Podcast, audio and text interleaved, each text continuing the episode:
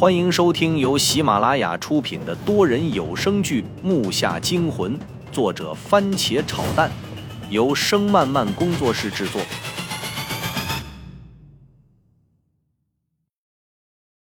第五十八集，他后面几个字说的很肯定，我和秦霄进听得惊出一身冷汗，两人分别向上望了望，确实我们头顶到棺材底。几乎有五米高的距离，两边石壁平滑，根本没办法上去。我一屁股坐在地上，心想：完了。我这边刚泄气，秦霄静眼睛一亮，拽了拽我和周震，说道：“你们俩听我说，你看这位兄弟有个一米七五左右，再看那玉棺加上石台的高度也有个一米五左右，这样加在一起就三米多了。那是不是两人坐个人梯子就可以上去了？”我操！我怎么没想到？你还真聪明啊！我看了看秦霄进，觉得经历了那事儿，他还能冷静分析，真的是奇迹。不过我看他脸色又白又青，非常不好。喂，你怎么了？脸色这么不好？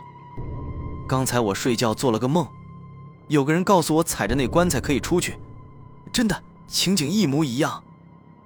他摇着我眼睛直勾勾的。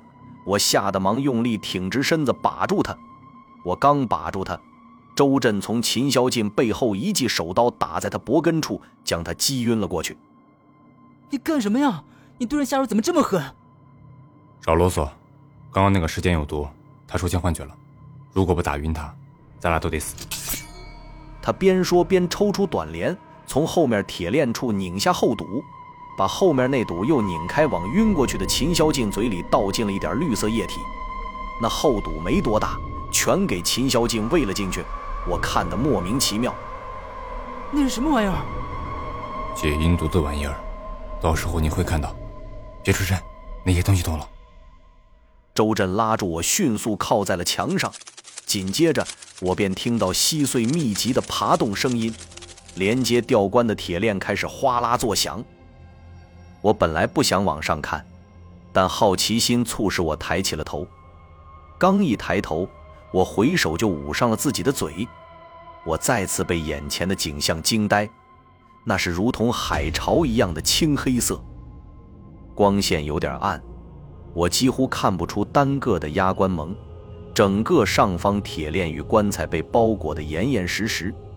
这回根本不是他们出去，而是他们向里爬。从上面的小洞向里又爬进来那么多，我现在已经看不出有棺材了。我头上五米的距离都是蠕动的压棺蒙。看着那数量，我浑身不自主地开始颤抖，头上的汗滴答滴答往下掉，双腿有些发软。我紧握了吴，又咽了口唾沫。这哪里是主墓室，这根本就是压棺蒙的老窝。心里一想。这腿顿时就软了，比灌了铅那种感觉难受数百倍。我已经害怕到了极点，心跳的节奏有些加快，但是我连大气都不敢喘。小心！我操，这他妈是什么？完了！我和周震正想着对策，只听上头噼里啪啦的开始往下掉，然后就是有东西撞到棺材的声音，地上落满了压棺蒙。一下子啪啪啪啪四声清脆的爆开声后，我们面前的压棺蒙不知被砸死了多少只，里面还躺着四个满身粘液的人，不过身上并没有被腐蚀，看得出来，这里的压棺蒙体内的液体不是什么强酸。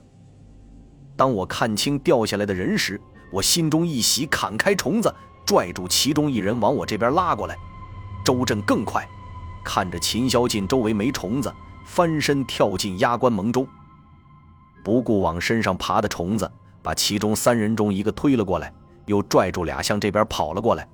我拿着武砍着逼近的压棺蒙，值得庆幸的是，上面的压棺蒙并没再向下掉，而是从洞口全部爬了出去。再看地上的压棺蒙，好像并没有我当初见过的那么凶猛，掉下来的虽然都在向我们这边靠拢，但明显不是很活跃。